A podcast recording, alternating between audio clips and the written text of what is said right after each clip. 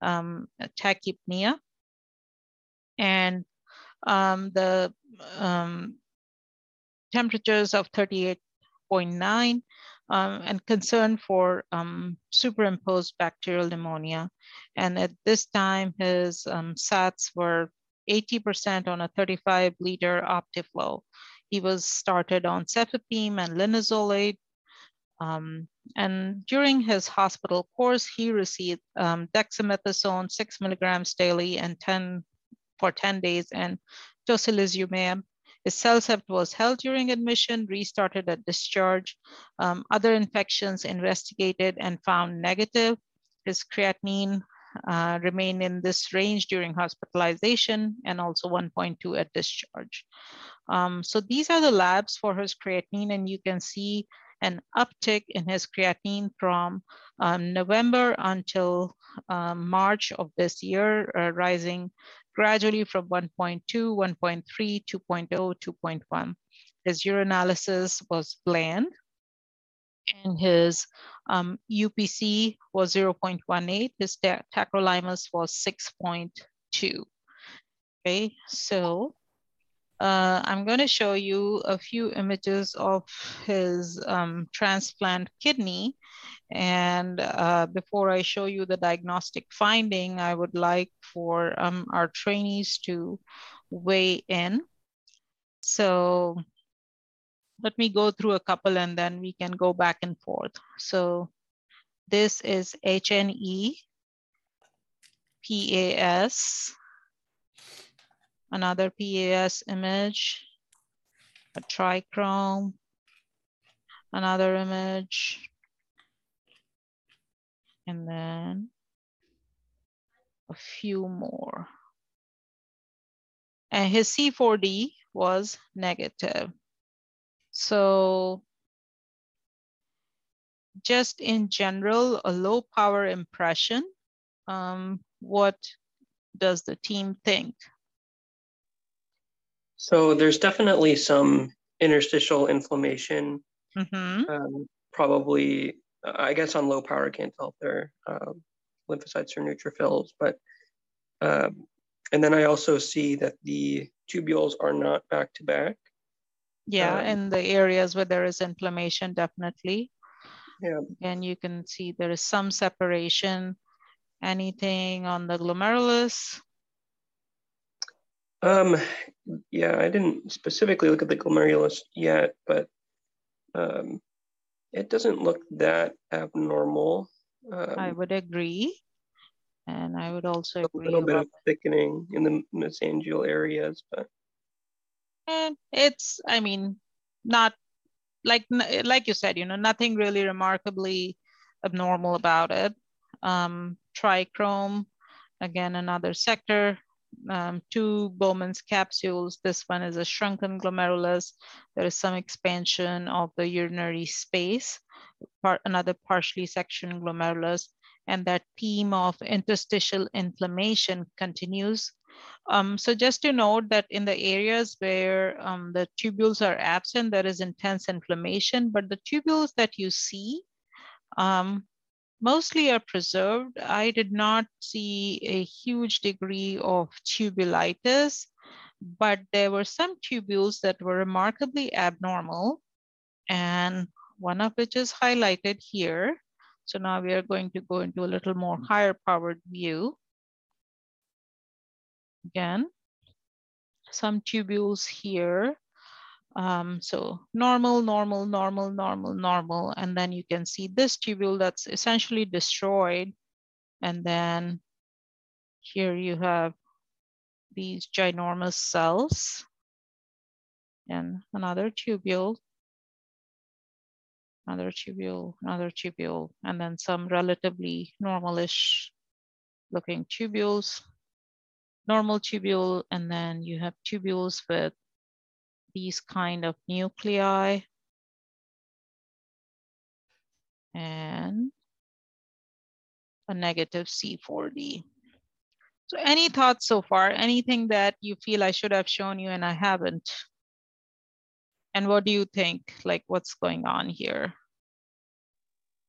Well, those look like I, I, mean, I don't know if this was necessarily what you were getting at, but they look like giant cells, like uh. multinucleated uh, giant cells that you would see in like a granuloma. But obviously, this is not a granuloma. Uh, yeah, and so I, I think you are right in pointing out that there is something abnormally large about the nuclei. I would hesitate in calling this multinucleate because I can see like cellular contours for each of these. And um, the clincher here is the SV40 stain, uh, which was um, positive in um, all of these nuclei. So, so kind of note this, this sort of a spread of this, and I will show you the corresponding tubular area. So you can see that these nuclei are abnormally large with smudgy chromatin. Some of them have intranuclear inclusions. Um, so again, another view. Um, so the final diagnosis on this was severe tubulointerstitial inflammation with polyoma virus. The SV40 stain was positive in these tubular epithelial cell nuclei. Some of the tubules did show tubular injury-like changes, and um, the peritubular capillary staining for C4D uh, was negative. And um, Dr. Swee wanted to bring this case up um, for several reasons. The fact that it has presented um, several years after transplant. So um, before we jump into that discussion, I just like a um, few slides about polyoma virus nephropathy, which is a major cause of allograft failure in kidney transplant recipients. Um, in normal um, individuals, immunocompetent individuals, the seroprevalence is over 90%. Um, it belongs to the family Polyoma Polyomaviridae. It is a double-stranded DNA virus, and this VP1 is a um, major um, and the most antigenic protein that is responsible for attachment of virus to host cell receptors. The genotype 1, again, is most prevalent subtype. Um, there is tropism of um, this virus to the uroepithelium and renal tubular epithelial cells. And the earliest presentation is viruria that can precede uh, the actual uh, nephropathy by maybe even um, three to four months. And it affects about 25 to 35% of uh, renal transplant recipients, usually during the first year of transplantation. The thought behind that is that um, in the initial um, phase of transplant, the immunosuppression is higher. The kidney starts out with a background of some injury. There's the surgical manipulation, the cold ischemia time that is involved in um, the transplant. So um, in the setting of uh, injury, higher immunosuppression, there is higher chance of the polyoma virus um, to sort of resurge. The risk factors are um, induction with T cell depleting agents and polyclonal antibodies that are associated with development of BK polyoma virus, the triple immunotherapy, um, higher trough levels of tacrolimus, and then the risk is higher in um, in individuals who uh, receive simultaneous kidney pancreas transplant, but other um, risk factors would include older age, uh, male sex, a history of previous transplant, uh, delayed graft function, and uh, use of ureteral stent. Then donor factors would include uh, viruria, seroreactivity, um, and immune response. Um, its association with diabetes and obesity is questionable. Um, so that is not something that um, you would usually see. I mean, it's not unassociated, but there's no, no proven association. So um, Dr. Swee and I wanted to bring it up to the group to see um, your thoughts on um, why we are seeing this sort of this late in the course of transplant. Prerna, how soon after this acute COVID-19 infection was this? Uh, so the infection was in October, um, and then uh, his December labs were kind of baseline. Creatinine was like 1.34, um, which is his baseline, and then he bumped up in March um, with the next recheck uh, to two, over two. And his uh, BKV PCR in peripheral blood is positive. It's still pending right now. Um, this was a biopsy from last Thursday, so we got the BK as soon as we got the biopsy results.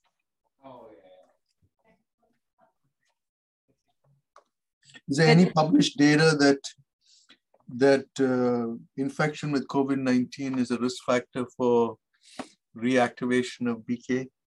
So there's two. There's there's one paper out there with two case reports showing that people who had BK that recently resolved and then got COVID had the BK bump back up again. Um, but I haven't seen really anything else. And I don't know if it's because he got the dexamethasone. His CellCept was held during that time, but he was on the tacrolimus and that dexamethasone. So I'm not sure if that's what triggered it or the COVID or, or what.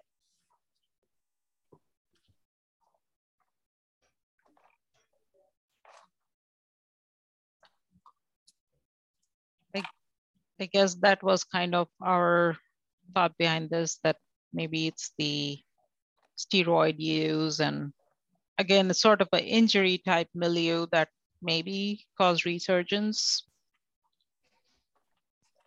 But anyways, I just want to um, show that this was one of those um, cases where the um, the intranuclear inclusions and the smudgy chromatin was just very, very prominent um, throughout the biopsy. So actually when I did call Melissa, she was a little surprised um, with this finding.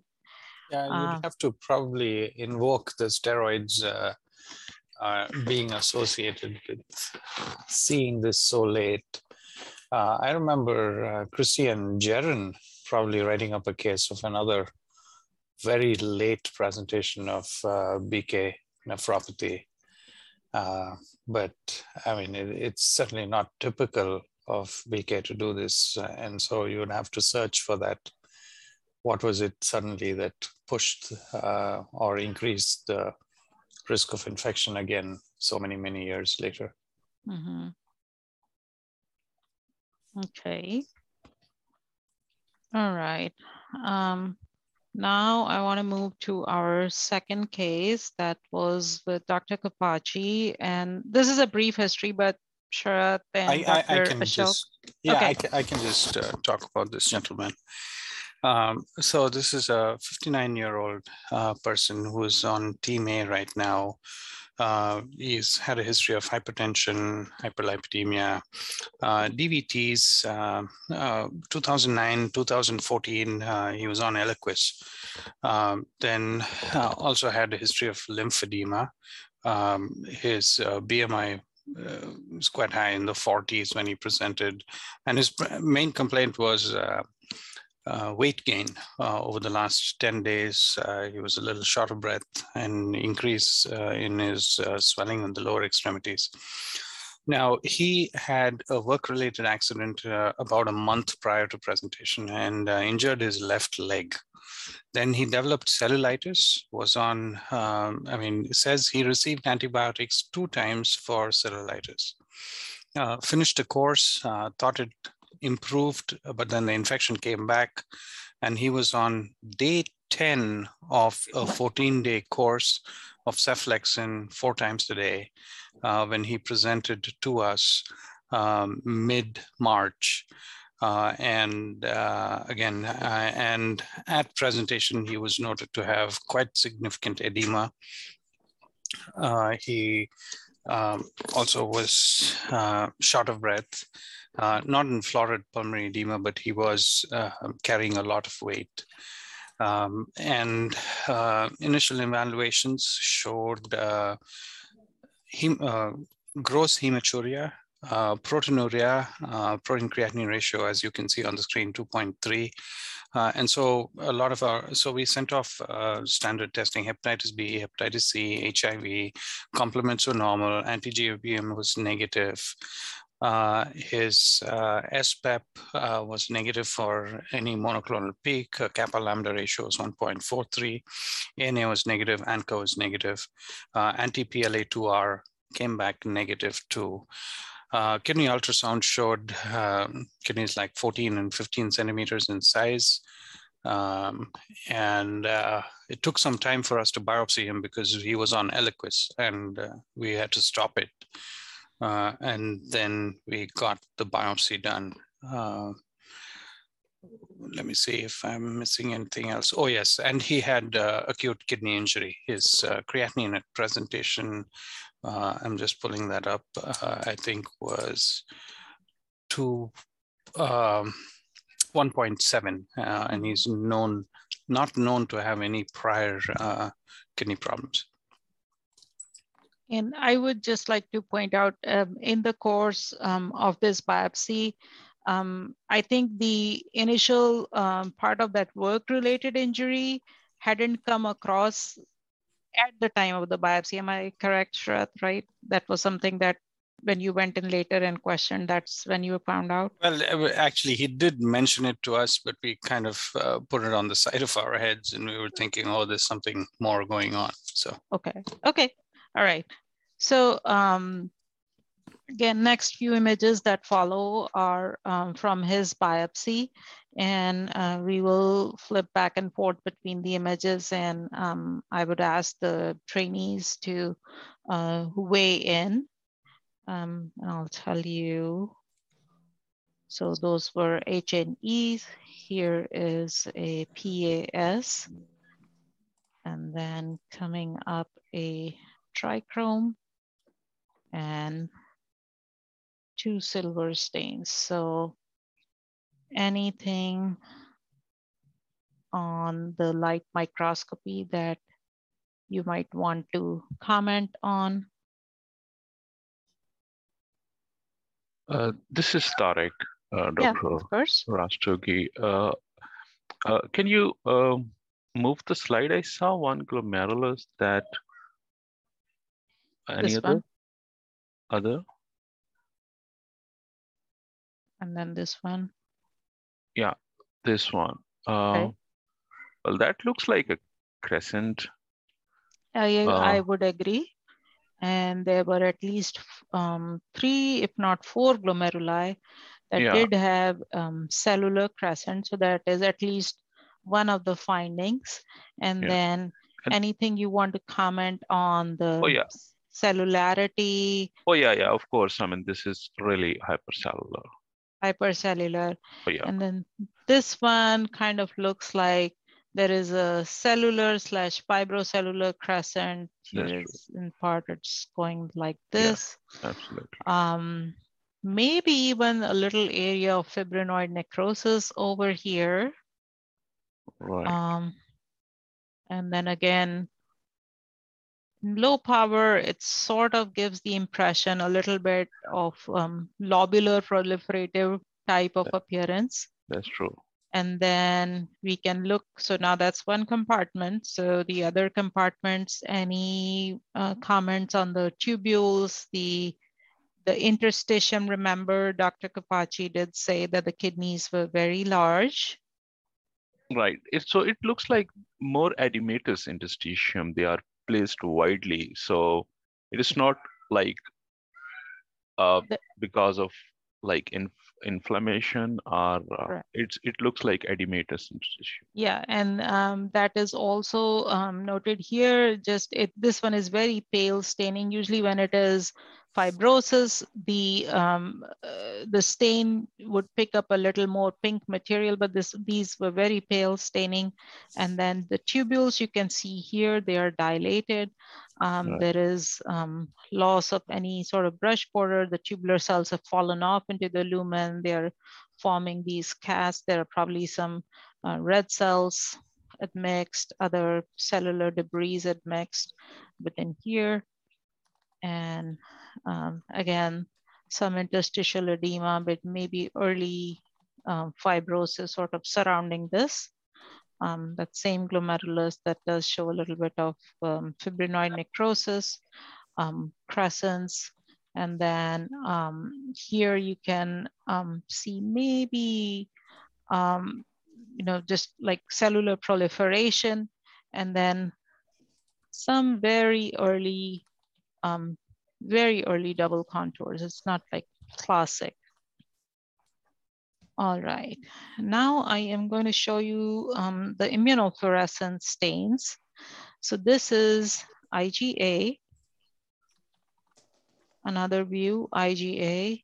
It's in the um, little bit in the mesangium, some capillary loops, a little bit granular.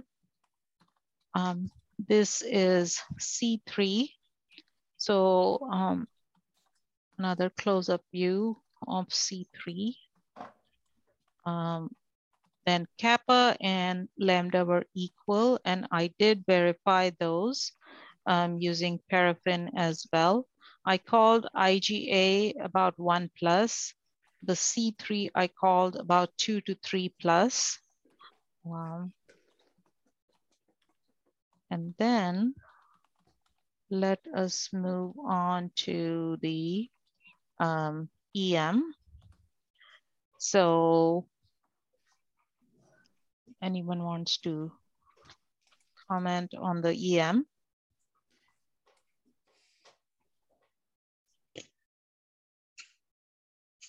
Uh, this is Tariq again. Uh, yes, I think um, on this side, if you uh, if you see the right panel picture, mm -hmm. Mm -hmm.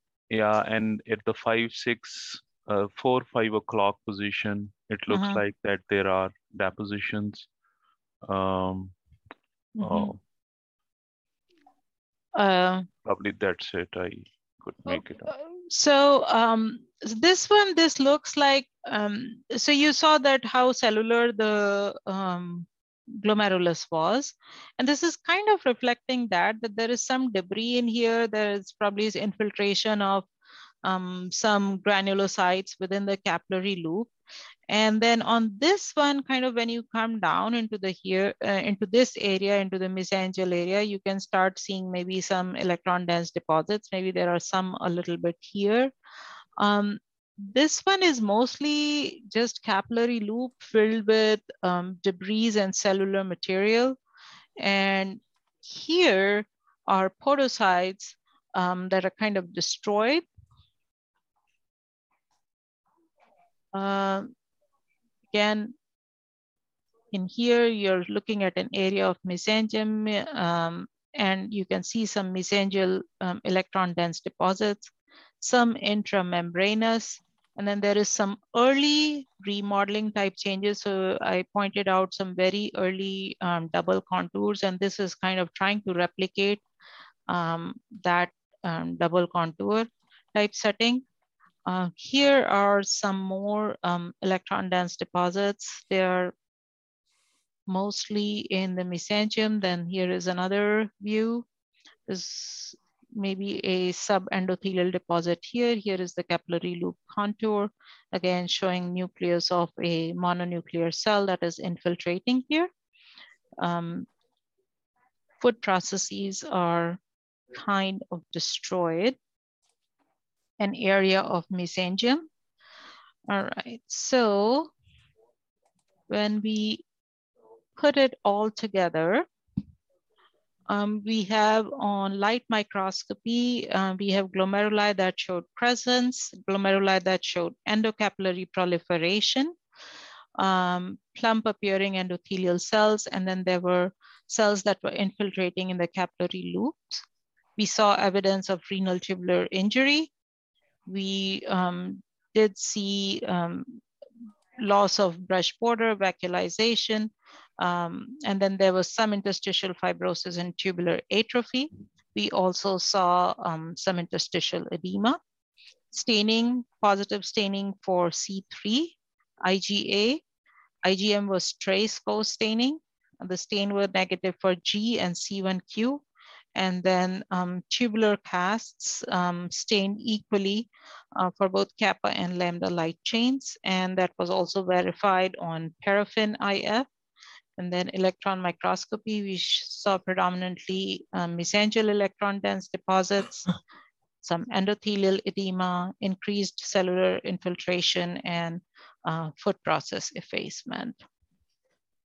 So the diagnosis that I um, gave to Dr. Kapachi with a long comment was MPGN pattern of glomerulonephritis I did see staining with C3 and IgA and cellular crescents in four of 19 glomeruli, and then other findings of chronicity. And um, my thought was that this is more of an infection-driven process uh, with a history of cellulitis. Uh, but then um, I did bring up the possibility that, well, that is the more likelihood uh, or most common likelihood uh, of the cause of glomerulonephritis. Another lesser likely cause could be that it is um, a C3 glomerulopathy. Um, clinical tests were not supportive of paraproteinemias, therefore MGRS was lower down in the um, uh, lower down in the list of uh, differential diagnoses. Okay, so that is kind of what I wanted to bring uh, up for discussion. And um, I guess we can see what the team thinks of um, this and the treatment strategy employed thereafter. We had echo on him. I'm sorry, go ahead. I just wanted to see the previous slide while people were talking. This one? Yeah, just leave it there. Okay. Sure. Yeah, go ahead, Tariq. I Had a very quick question. Do we have any transthoracic echo or any yeah. So his echo was uh, fine, Tariq. Uh, he had an echo that was done, and I and I know his ejection fraction was fine.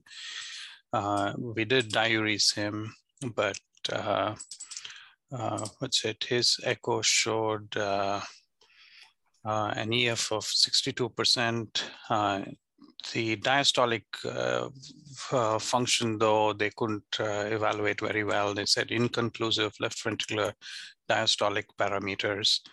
Uh, he had an enlarged right ventricle, but systolic function was normal. So since he's got reduplication of GBMs, this is there must be some chronic disease here. Um, it's possible that there is an acute post-infectious component, but couldn't this be, for example, um, uh, a, an aggressive IgA with some um, recent infection-mediated complement activation? So I, I think that's uh, that's correct, Chris. I mean, uh, uh, you know, uh, and like, uh, and I want to say thanks to Carla who helped me uh, discuss this. But cellulitis, staph aureus being a common bug, um, we did consider that, and we did think of whether this is an IgA related process. Um, but I mean, those deposits in the in the membrane uh, and uh, more C3 staining than uh, IgA. Um, I, I, guess uh, what I'm trying to say is uh, I, I, didn't think that we could conclusively say put this all as IgA infection related IgA disease. Um, so we kind of went a little more broadly uh, saying this is an infectious uh, infection-driven membranoproliferative process. The possibility of uh, this being, a, I mean, of infection-related process being on top of something that he had already, whether it's again IgA alone or did he have um, some form of um, C3 disease. Uh, I guess we'll see how he does. Uh, and we potentially could rebiopsy him at some point in the future if things don't improve. Hey, Sarat. So yep. you mentioned about the uh, echocardiography. Do you know if there is any uh, new valvular regurgitation or any type of a valvular disease? Do they try to look for infective endocarditis in this patient? Well, they didn't try to. I mean, we used the echo just to look at all the valves, and there was no vegetation on the valves. Nothing uh, uh, was pointing towards uh, us chasing that further with the TEE. So, for all purposes at this point, uh, I mean, there is nothing to suggest an infectious endocarditis process. Plus, he never got treated with any antibiotics after coming here, and he's actually significantly better. And Dr. Kubachi, at, at, do we have at some point positive cultures? Like, do we have evidence of infection at some point, other than cellulitis? Uh, no. Like bacteremia, I'm talking about.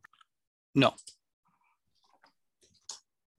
At the time and, of, do you know if the cellulitis is staphylococcus or it is strep's? Oh, it's a guess. None of it. By by the time we saw him, his uh, leg lesions were significantly improved, uh, and uh, yeah, so we don't know.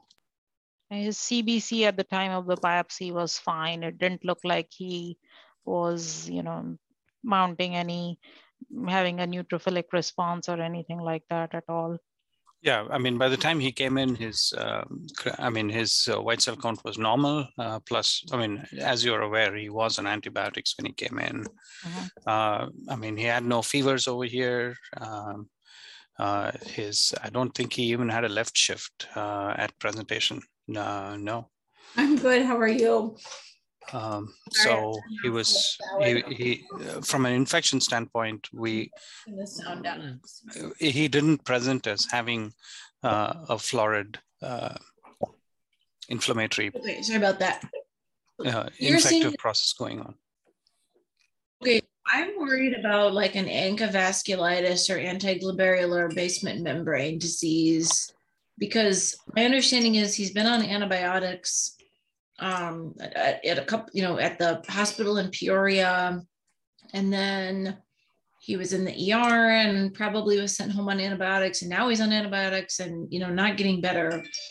I saw your note from a couple days ago about the latent TB stuff. But she's not talking to us. I think she's Yeah. talking to Oh, someone else. Okay. Um, hold on. uh, is this Maria?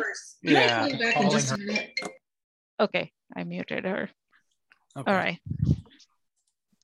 Um, sorry, so now I'm- I'm a little bit lost. I thought Maria was talking to us about anti-GBM and ANCA. Okay, Dr. Uh, Kubachi, do you still want to pursue uh, transesophageal echo or you don't?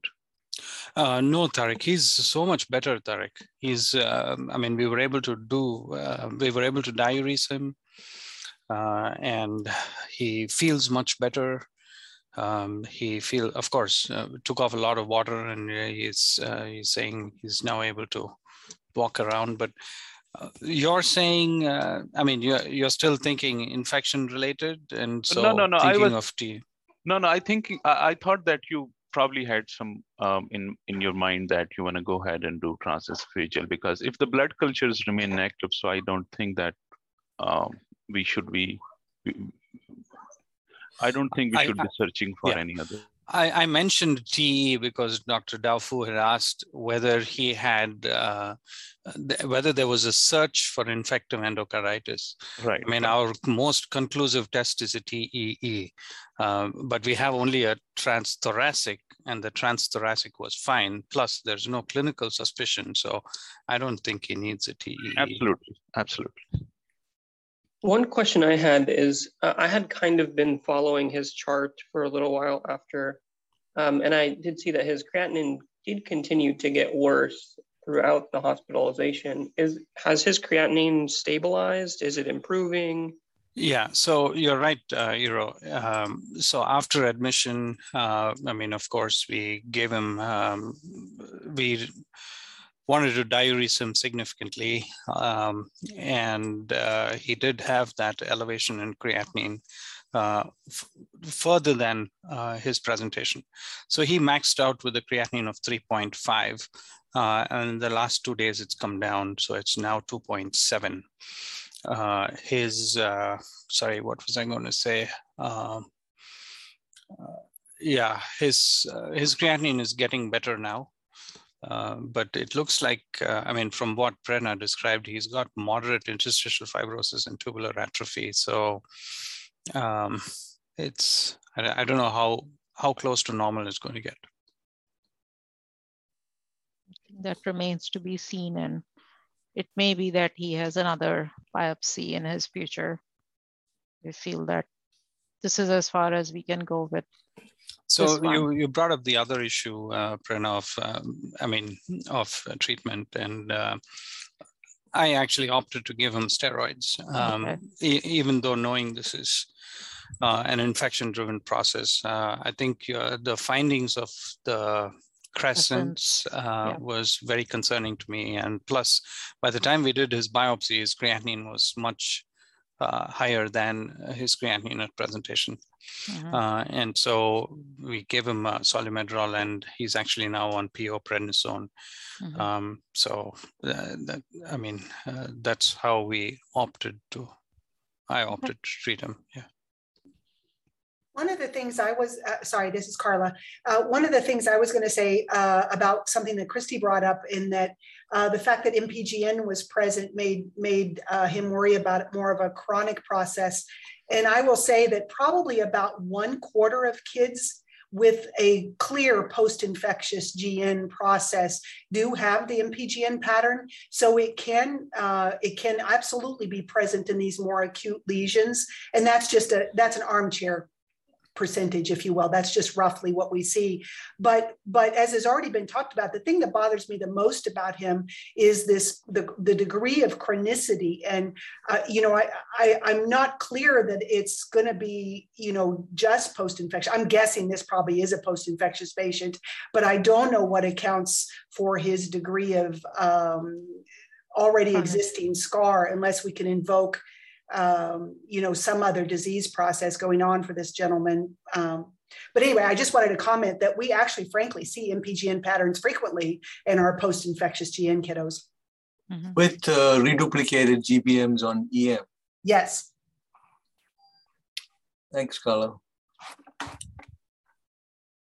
Okay. And Mm-hmm. But, Sorry, but I will say also, as you all know, most of the post-infectious GN kids we don't biopsy. So this is a biased sample, of course. These are the kids that, for some reason, clinically are not doing, you know, as well as we would like them to. So they end up getting biopsied. So maybe that percentage is higher than what you would really see in post-infectious GN. But I, I just wanted to mention that apparently it can happen more acutely than we always gave it credit for. Uh, hey, Sarah. So the ANCA is also negative, and you yes. repeat it, and it is still negative. ANCA is negative, and anti-GBM was also negative. That's correct. Yeah, I mean, from light microscopy, uh, I believe you do not see much mesangial hypercellularity, right? That is correct. Yeah, is so correct. it is not very classical IgA nephropathy because most IgA nephropathy, especially the one with a advanced and yeah. high activity, I mm-hmm. think that is almost always present. Not 100%, but very often. Mm-hmm. Yeah, so, yeah. so that, Thank that you. one is probably not quite okay classical for IgA. All right, so those are all good points. Those two were our in-house. Um, I have one more case that is also um, quite interesting. Um, I it's it's from Sioux City and the clinician did not join in. So I will give you the history that I had at this time and uh, the biopsy findings is just the fact that it was um, an interesting biopsy and I have not seen it very frequently. So this was a 44 year old male, had history of diabetes, hyperlipidemia, and um, acute kidney injury on a background of CKD. He presented um, to his original hospital with some encephalopathy, fungal septicemia, confusion, and lethargy, um, and had UTI, which was treated with Rocephin and Bactrim. He had also then reported um, ibuprofen and Tylenol intake. His creatinine at the time of presentation was eight, and his CT abdomen showed hydronephrosis, hydroureter, and a left kidney enlargement. Um, as far as the clinical team knew, there was no prior history of kidney disease. Um, he had a BMI of 35.9, and at that time, his blood culture showed fungal septicemia with Candida glabrata. Um, he also had a positive urine culture, and he had been on anti-fungal um, therapy. Um, this was his kidney biopsy. And I think someone had early on mentioned um, inflammation and um, trying to distinguish between uh, neutrophils and lymphocytes. So this is a good example. It's a low power view and neutrophils will usually look like squished or squiggly cells. Lymphocytes will usually be very round and very dark. Plasma cells will be dark with the off-center nucleus and a perinuclear halo. Um, and then you can also see um, maybe this could be, I, I would hesitate to point out eosinophils in here in this particular field, but there are, this is a mixed inflammation, but it's a little neutrophil heavy. Here are some neutrophils and um, again, more neutrophils and then some um, lymphocytes admixed. And closer up view, okay, here is a eosinophil, neutrophil, um, neutrophil, and then um, some lymphocytes. So mixed inflammation, extensive destruction of um, the tubules, and the interstitium is sort of expanded with just these um, inflammatory infiltrates. And um, here are some percolating red blood cells within the inflammation. And then you just kind of make a note of this area. We will come back to this one. Of note, um, we haven't seen any glomeruli um, so far. Again, more inflammation also within the vascular system. This was one sclerosed glomerulus. Then here. And within this extensive inflammatory infiltrate and this necrotic area, I um, saw structures that looked like this. Um, so any, any thoughts?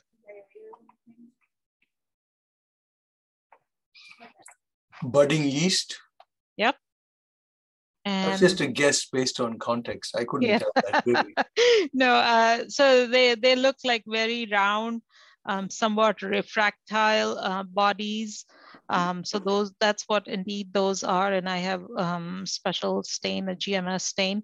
Um, this is a portion of that necrotic tissue. And um, there were other smaller collections of um, budding yeast in here. This is just extensive necrosis within that renal biopsy tissue. They also managed to get an area of urothelium. Again, you can see there is also um, um necrosis and, and, cell debris within um, that area as well. Extensive necrosis. There were, I think, a total of four viable glomeruli within this renal biopsy. I did a special stain, um, uh, GMS to highlight the uh, fungus. And you can see that it, it was that same area that I showed you earlier with the budding yeast. And you can see these um, nice um, um uh, organisms here. Um, immunofluorescence was negative for IgG, IgA, IgM, there was a little bit of C3, kappa and lambda were all equal. Um, so putting it all together, uh, four non-sclerosed glomeruli, a lot of um, interstitial inflammation, areas of necrosis and apoptosis, and fungal spores were present with stained positive for GMS uh, that were consistent with the clinical history of Candida. And so this is kind of what I signed out the biopsy as. Electron microscopy was not done in this case. There were no viable glomeruli and I didn't think that I would be able to catch anything if I tried to do it on, basically it would not have been um, and given us any more information. So I did put in this comment of Candida septicemia, uh, which is not commonly seen in people who are immunocompetent. But this patient did present with, um, did have diabetes, so that could be considered as a predisposing factor. Um, other predisposing factors include history of hardware, any history of surgery or seeding of stones, or a descending or a disseminated infection with Candida, which this guy did have. Um, the, why that Candida infection started is not entirely clear. Um, our microbiologist, Dr. Ford, did think that these organisms were consistent with Candida glabrata. And he did give this comment that echinocandin type drugs do not penetrate into the urine. So presence of Candida in the urinary tract may alter management in case there is disseminated Candida infections. So fluconazole is not effective um, and culture and sensitivity testing was recommended.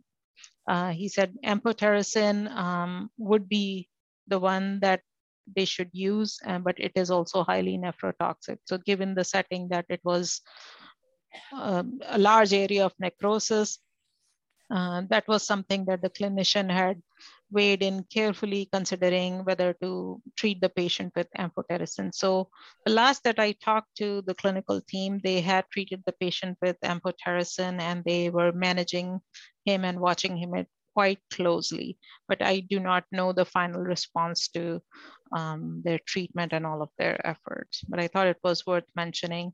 Um, I had also I think, talked to someone over here, one of our nephrology team, and they did recommend screening for um, any um, immuno, um, immunodeficiency disorders. Dr. Sui. Yes, I think so. I did talk to her. Prerna, so. that picture looks like it needs to be on the top of a journal cover. You know, that one, that one. The one, yes, go back. I, I agree. This one, this one, yes, this one. Okay. You should, you should probably send it to some kind of NEJM. NEJM, yeah. This, uh, okay, I mean, it's just I'll, you can't. This is packed with uh, fungal I mean, spores. Yeah, fungal spores. It's it's very. Uh, I should put it together with the H&E that yeah. the first H&E and then this picture and send it to them. Okay, I think good idea if uh, if any one of the nephrology trainees want to um, sort of help me with that, I would be happy to coordinate that effort and see where we get. But otherwise, it's a good picture quiz. Yeah, yeah, yeah agreed. Okay. Okay, I will I will try and do that. Thank you very much. I think this is all I have. So thank, thank you, Prerna. Thanks.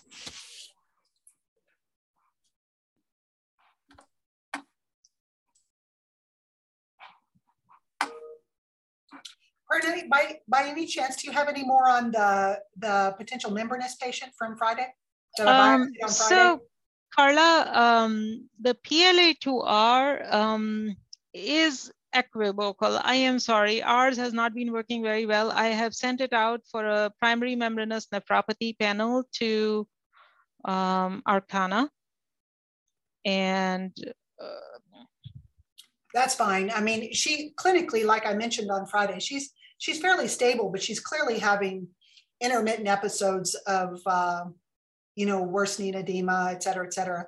Mm-hmm. Uh, and it's a it's a family that's pretty strapped for resources, and they live about two and a half hours north of here. Um, and, you know, given her age that she's only 12, I'll you know we'll have to do I'll have to do still a, a considerable workup on her, but at least um, you know I'll, I'll wait until and, and, again it's no it's no problem. We'll just wait for a confirmation. That's fine. Yeah, yeah. Those so right now they are testing for four antigens: um, PLA2R, THSD7A, NELL1, and exostosin. And I think I did not see anything else in that biopsy. I'll take a look at the other um, special stains, but nothing so far to indicate any sort of a secondary cause. And uh, I don't know, did you have any clinical input on that?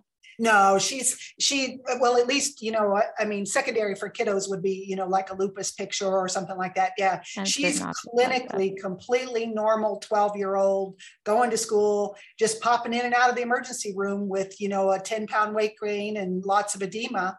Um, mm-hmm you know they uh, treat her for an infection and then she goes home sort of thing so i think that they're managing her with salt control frankly mm-hmm. and you know in terms of membranous patients i would probably put her at a moderate risk just because she's got nine grams of urine protein sort of thing mm-hmm. but other than that gfr is normal she doesn't mm-hmm. have any other sort of uh, mm-hmm indicator. So I, I think she's going to be an idiopathic, but um, anyway, I'll, since she's relatively stable, I'm still holding off on a treatment course for her. Okay. and um, yeah, this thing has been sent out. Um, they usually take um, maybe three to four days, and I can I can call them there and like tell oh, them that's if okay. they can. Like I said, she that it's it's okay. I've already sent her back home again. I had her in the Ronald McDonald House for an extra day just just because the family doesn't have money to make the travels here. But sure, um, sure. We'll, we'll we'll sort it out after it all comes back. That's fine. Okay. All right. Thank you, Thank Carla. You. Thanks, everyone.